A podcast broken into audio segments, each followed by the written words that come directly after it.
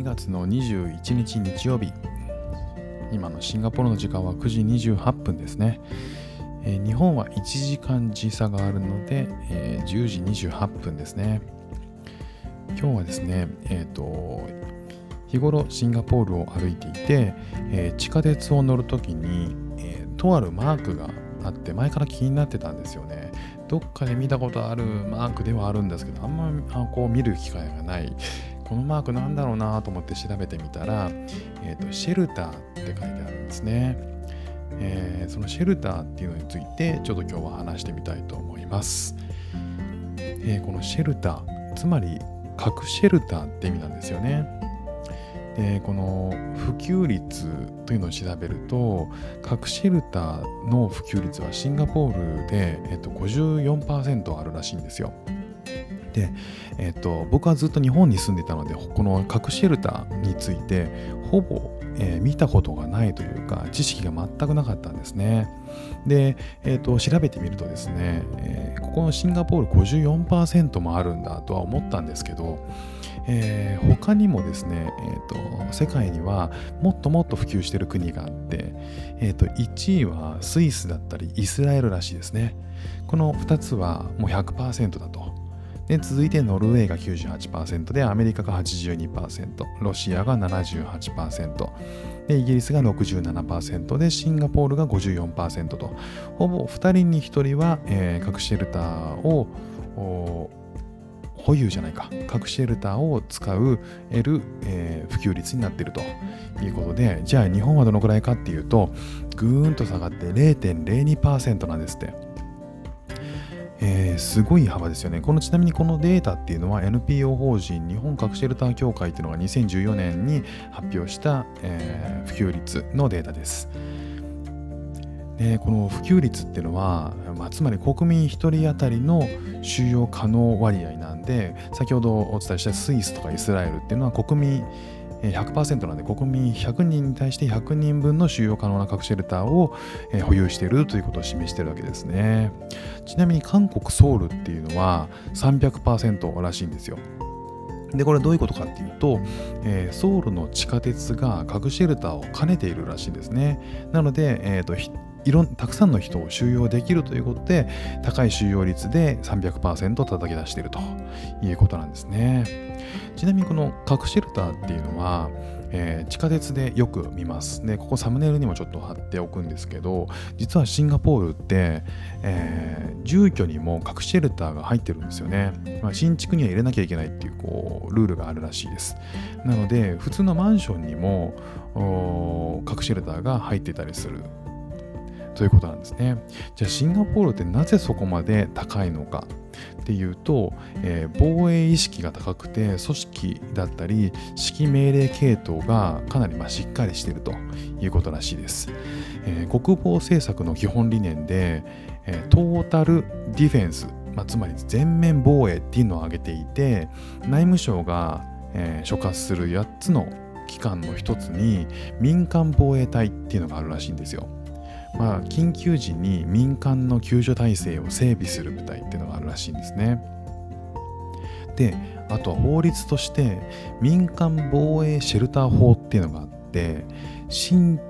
築住居に緊急事態の際の避難所スペースを作ることを義務付けているということで、まあ、つまりこの避難所スペースっていうのは核シェルターっていうことなんでしょうね。この民間防衛っていうのもね僕は耳なじみがなかったんでちょっと調べたんですけど、えー、戦争だったり核戦争とか自然災害とか大規模な被害が生じうるような緊急事態においては軍隊や警察消防だけの能力で、えー、規模面から追従できない、えー、事態が起こりうると。まあまあそれはそうですよね。でそのため事故の防衛と火災などの被害の最小化のための民間人による行動の必要性が生じるのでこの諸活動を民間防衛ということ、まあ、つまり、えーと、国が全てこう緊急事態の時に守ってくれるんじゃなくて日頃からこう民間僕ら一人一人が意識してその、えー、体制を組んでおきましょうよみたいなことですよね。うんだからえー、自分で自分の身を守ろうっていう意識がどこまで、えー、あるかっていうそのことについてを民間防衛というふうに言っているということらしいですね。じゃあ逆に言うとこうなんで日本が、えー、この普及率がここまで低いのかっていうことなんですけど、えー、まあいろんな説があると思うんですけどちょっと調べてみると,、えーと、建築の、えー、建築法の問題というのは一つあるというふうに言われています。